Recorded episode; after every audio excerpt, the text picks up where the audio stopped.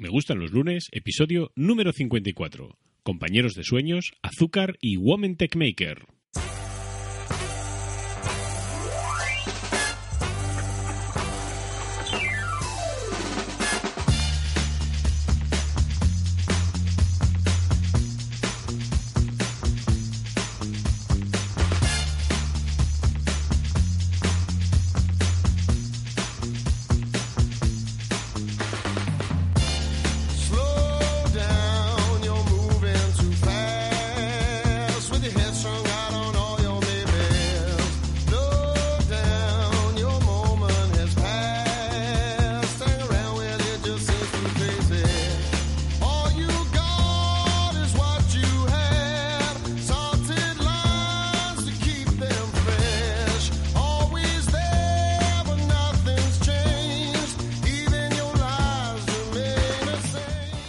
Muy buenos días, soy Alberto Gombau y bienvenidos de nuevo a Me gustan los lunes, el podcast de Singular Shirts que quiere hacer de los lunes un día más cercano al viernes. Hoy es lunes 2 de abril. Este es el 54 episodio. En el programa de hoy tenemos dos temas y una entrevista. El mejor amigo también en la cama, cómo huir del dulce, la entrevista y el cuestionario en un minuto, hoy con Azahara Fernández, organizadora en Women Tech Makers. Y como siempre, algo de música para la ocasión. Si eres de los que te parece que una camiseta es algo más que una prenda de vestir, no puedes dejar de pasarte por nuestra web singularshirts.com, donde tenemos las mejores camisetas hechas con todo el cariño en el norte de España. Comenzamos.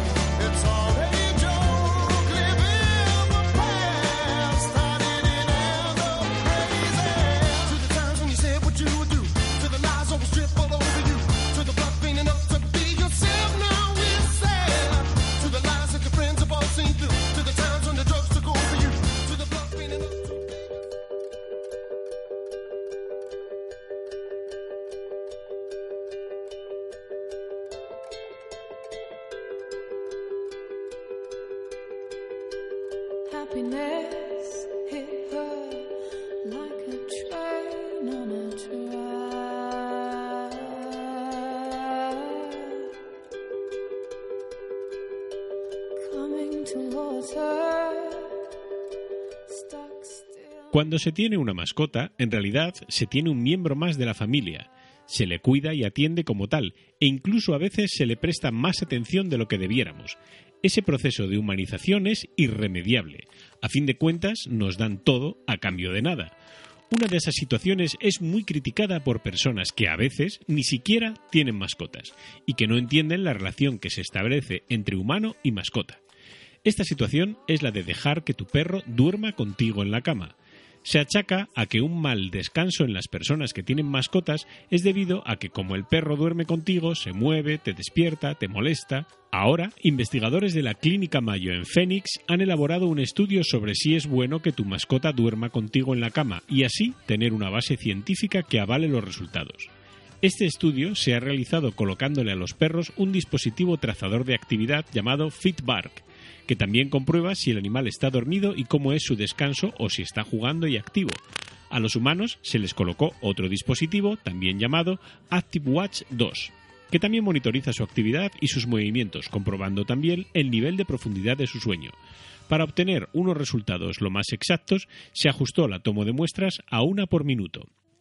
Tras siete días de pruebas, los resultados mostraron que tanto humanos como perros tuvieron un porcentaje de sueño entre el 81 y el 85% de descanso. Por encima del 80%, estos resultados se consideran muy satisfactorios. También se observó una ligera diferencia en las personas si el perro dormía o no en la cama, pero los perros dormían igual de bien tanto si dormían en la cama o en otro lugar de la habitación. El conseguir un buen descanso también se ve influido por la relación entre humano y mascota. Hay perros que reaccionan de forma más activa cuando, por ejemplo, el humano se da la vuelta en la cama y la mascota se asusta y puede reaccionar asustándose, gruñendo o incluso ladrar. Lo que también refleja el estudio es que si dormir juntos mascota y humanos ha de ser una buena experiencia para ambos. Si resulta un problema para cualquiera de ellos, se debe de modificar la situación. Para ello, se debe de hacer de forma gradual y no echar de forma abrupta a la mascota. A las mascotas les gusta la posición de altura que les da dormir en una cama, y lo mejor es proporcionarles alternativas a esta posición de descanso. También se ha comprobado que hay mascotas que no quieren dormir con los humanos. Esto puede ser porque el humano se mueva mucho mientras duerme o ronque y no permita que la mascota descanse. En 2015, la doctora Louise Cran había realizado otro estudio en el que preguntaron a pacientes de la Clínica Mayo si tenían mascotas. En ese estudio, casi la mitad respondieron afirmativamente a esta pregunta y el 40% admitían que resultaban beneficiosas para ellos. No cabe duda que nuestros amigos peludos nos aportan beneficios incluso mientras duermen.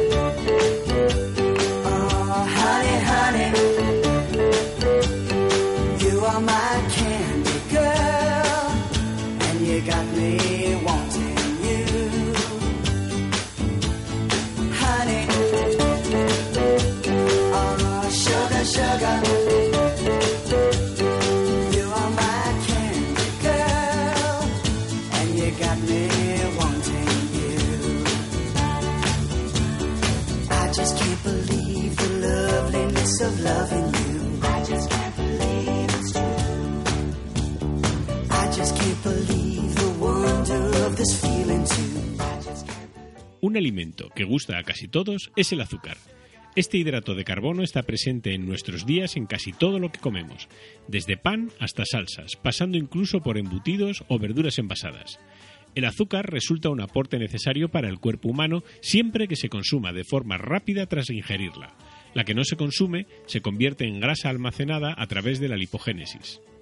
Si solamente comiésemos el azúcar presente de forma natural, no tendríamos esta generación de grasa excesiva, pero los actuales hábitos alimentarios provocan una saturación de azúcares que está presente en casi todo lo que comemos. Lo primero es saber que casi todo lo que compras en el supermercado contiene azúcares añadidos, desde los sándwiches o el caldo de pollo hasta galletas saladas o los aderezos para ensaladas, además de los ya conocidos como los refrescos, la bollería, los postres o los yogures. La razón que ha llevado a las industrias alimentarias a esta práctica es que al preparar sus productos con azúcares añadidos se consigue que sean más sabrosos, pero también tienen más calorías, te hacen comer más y además no te hacen sentir satisfecho. Durante años, la industria de las azucareras ha promovido que la obesidad se producía por un exceso de consumo de alimentos grasos, lo cual es cierto, pero solo en una parte, ya que como hemos dicho antes, el azúcar que no consumimos se convierte en grasa por la lipogénesis. Un adulto debería mantener la ingesta de azúcar diaria por debajo de los 25 gramos. Esto es sencillo de hacer si solamente consumes la que contiene de forma natural en los alimentos como la fruta, los vegetales o los lácteos. Conseguir esto, algo que deberías considerar hacer, por ejemplo, durante un mes, evitando el consumo de todo tipo de azúcares añadidos. Después de ese tiempo puedes probar a añadir solo aquellos que echas más de menos. Por ejemplo, en el desayuno, que es además la que es más posible que tengas el mayor consumo de azúcares añadidos durante el día. Por ejemplo, sustituye las galletas o los cereales o la bollería por huevos fritos o revueltos, fruta, yogur sin azúcar, pan tostado o nueces, manteniendo también cuidado con los zumos naturales, porque contienen una elevada cantidad de azúcar que aunque sea natural también conviene mantener controlada. Una cosa muy evidente es evitar el consumo de refrescos. Por ejemplo, una botella de refresco de cola de medio litro contiene 52 gramos de azúcar. Esto supera el máximo de azúcar que debería consumirse diariamente. Como sustitutivo a los refrescos, prueba a beber café o té, pero mejor sin añadir azúcar. Revisa tus compras de supermercado. Dedica un tiempo a revisar las etiquetas y comparar las que menos azúcares añadidos contengan. Cuidado con las salsas, por ejemplo, el ketchup, que es una de las que más azúcares contienen. Y está claro que tendrás que tener precaución con los postres. Reduce el tamaño de la porción y mejor frutas o macedonias. Si sigues unas pequeñas pautas conseguirás reducir tu consumo de azúcar y tu cuerpo te lo agradecerá.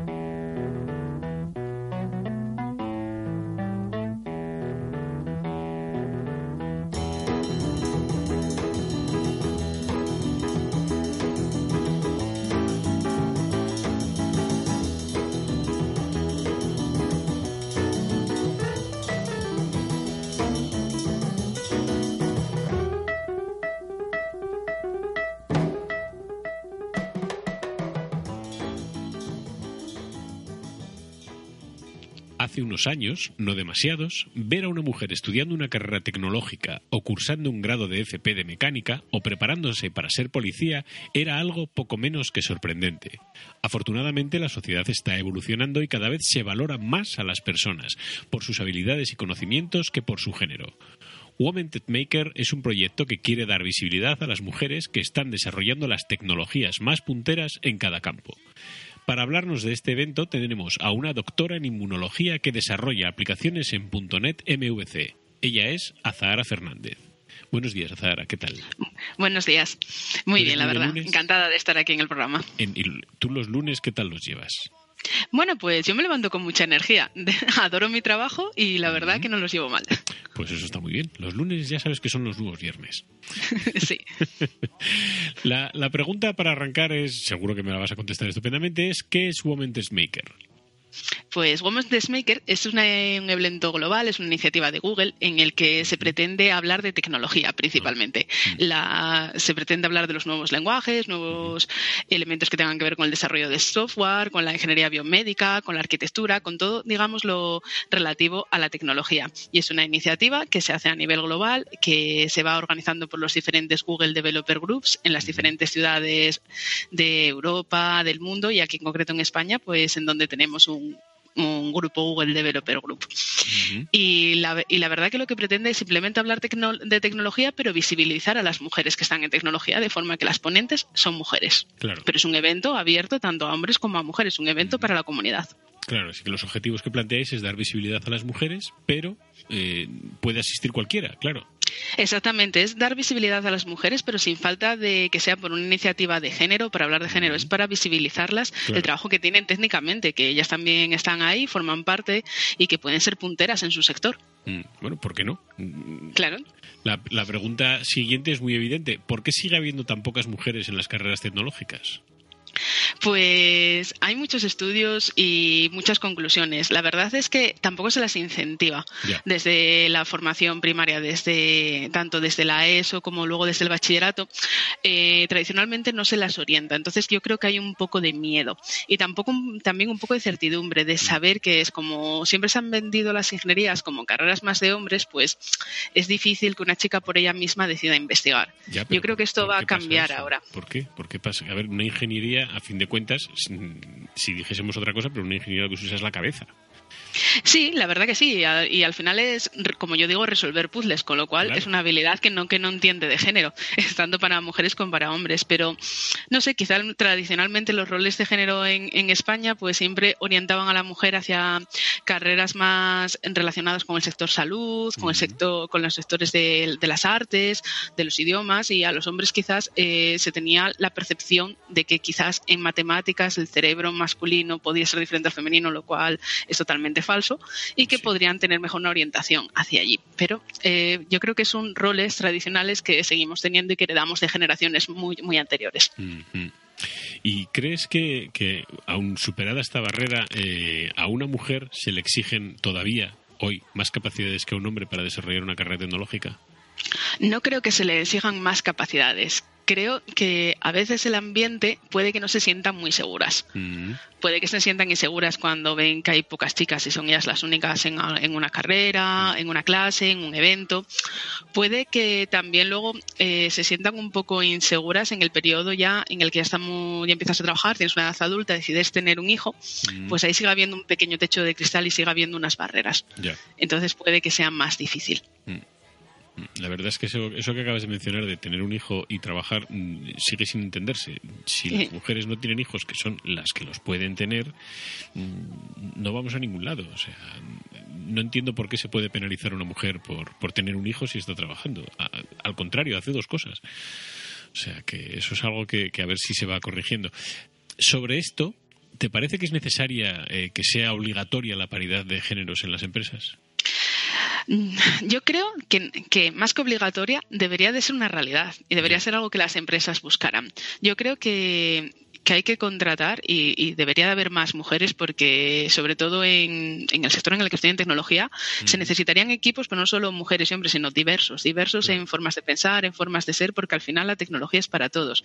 Y si no hay diversidad de opiniones, nunca se va a llegar a todos los públicos. Y desde las empresas, yo creo que tendría que llegar a un punto, tendríamos que llegar a conseguir un punto. Ahora, ahora mismo sí que necesitamos medidas para potenciar que haya mujeres en las empresas porque no es la tónica, pero tendremos que llegar a conseguir un punto en el que los candidatos se valoren sin mirar su sexo, su nombre, su raza, sino simplemente por quién sea el, más adecuado. Pero para llegar a ese punto, primero hay que potenciar que haya igualdad y que se acoja a todos los colectivos. Sí, sobre esto están surgiendo iniciativas, mm, el tema de los currículums anónimos y, este, Sí. y las pruebas anónimas de selección, pero parece que todavía le queda bastante recorrido. no- Sí, todavía le queda que nos adaptemos bastante a ello. Claro, claro. Voy a hacerte un par de preguntas un poco más ya a, a Zahara, más que a Vale. Ted Maker y, a- y al tema de, de las mujeres en las empresas. ¿A ti qué te llevó a doctorarte en inmunología? Pues a mí, eh, ¿Una yo cuando... no, yo cuando entré, cuando entré en biología yo tenía como referentes para mí eran grandes investigadoras como ah, pensé que me ibas Marie- a decir Ana Obregón. No, no, Ma- Marie Curie, Rita Levi Montalcini, yo todo este tipo de mujeres que habían, habían decidido bueno, luchar contra los, can- los cánones de su época, Sí. eh, meterse en el conocimiento, eh, especializarse en un sector, averiguar, investigar, descubrir nuevas cosas, a mí aquello me apasionaba. Entonces, yo una vez que entré en biología decidí desde el primer año, porque normalmente en biología es una carrera a largo plazo, y tú ya en primero tienes que pensar si vas a requerir sacar unas ciertas notas o cómo vas a orientar las asignaturas para luego conseguir una beca de investigación, decidí que yo iba a hacer un doctorado. Y entonces yo a partir de ahí ya empecé y en cuarto de carrera pues estuve en un laboratorio de alumna interna y a partir de ahí me fui a hacer un máster a Sevilla, volví y ya ah, hice el doctorado en inmunología. ¿Y, y el cambio de la inmunología con tu doctorado por el desarrollo en .NET MVC?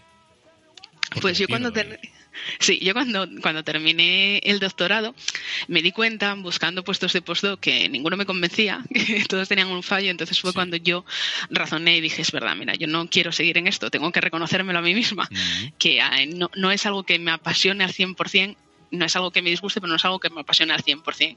Y yo siempre había tenido la espinita clavada de la tecnología, de la informática, y, y de hecho yo cada vez que hacíamos un artículo y, por ejemplo, en el artículo iba con análisis de datos informáticos, aquí que te cogían las bases de datos, te hacían datos con Mm. algún tipo de programa, MATLAB o lo que fuera, a mí me apasionaba, era como, wow. Entonces, pues aconsejada también por mi marido, que fue el que me dijo, no seas tonta, venga, te pones a estudiar, acabas esto y, estu- y estudias una FP. Entonces estudié la FP y me reconvertí al sector. Mm, O sea que eres también la prueba de que, de que una mujer se adapta a las necesidades de ella misma y de lo que y de lo que discurre. Es decir, no es esto de que, no, pues si eres una mujer y estudias enfermería, tienes que ser enfermera. No, Tú has Sí, estudiado no, no, no, la verdad que no, bueno. te has doctorado en inmunología y luego desarrollas aplicaciones en, en .NET.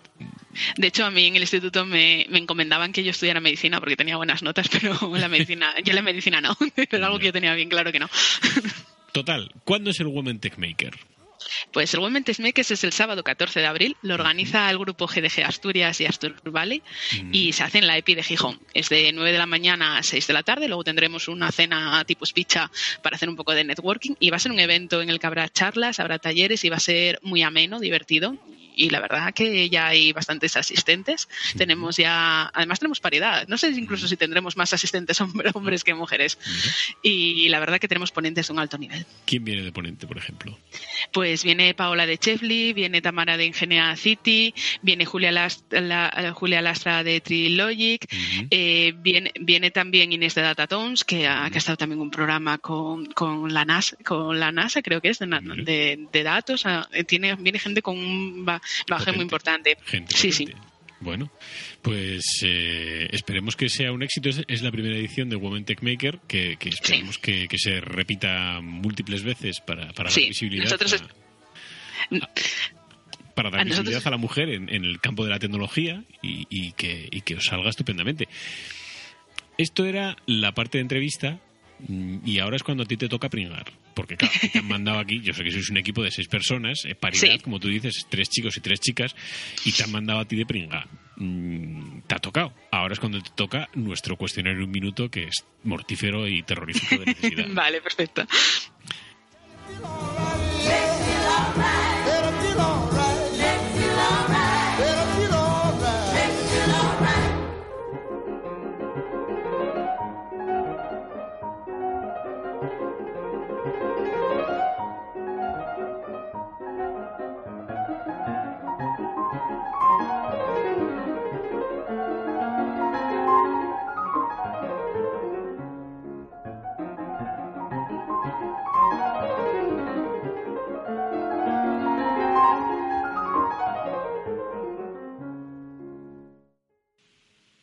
¿Quién eres y qué haces?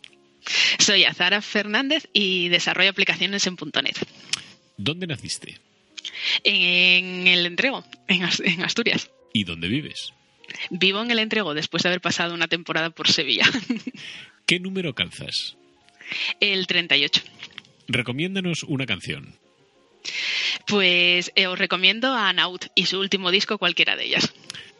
¿Rolling Stones o The Beatles? The Beatles. ¿Y eres más de bocata o de pizza?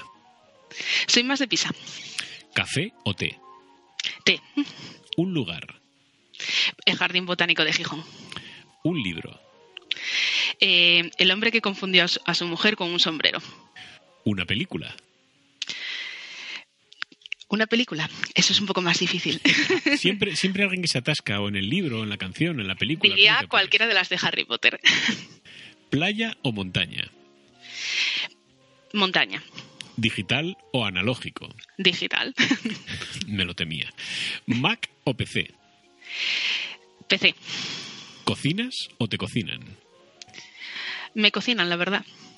¿Dulce o salado? De dulce. ¿Cuál es tu plato favorito? Los espaguetis. ¿Gafas o lentillas? Gafas. ¿Y cuál es tu red social favorita? Twitter es donde más me muevo. Bueno, pues ves, tampoco ha sido tan terrorífico. A la gente le asusta cuando le digo lo del cuestionario. y Luego te hago un cuestionario. No, un cuestionario. No, no puedes avanzar. No. Pues esto, esto ha sido la entrevista del cuestionario Zahara y ahora si quieres, eh, cuéntanos algún proyecto que tengas o, o vuelve a hacernos más, más explicación de lo que es Woman Tech Maker, lo que tú prefieras.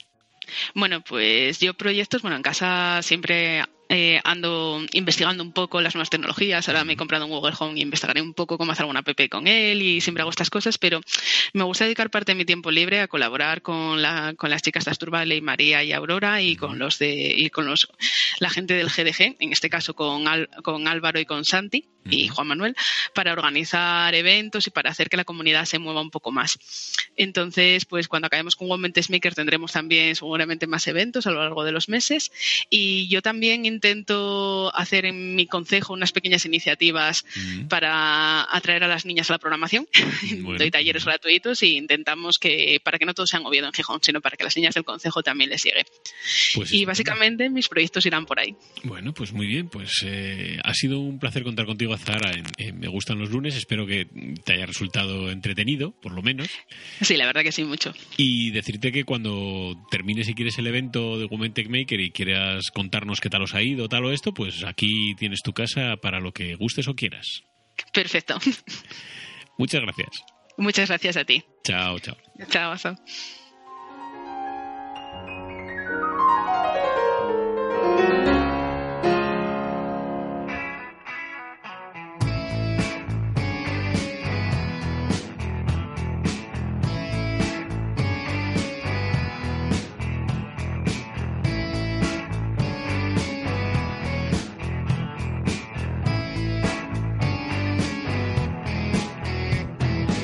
Listen me.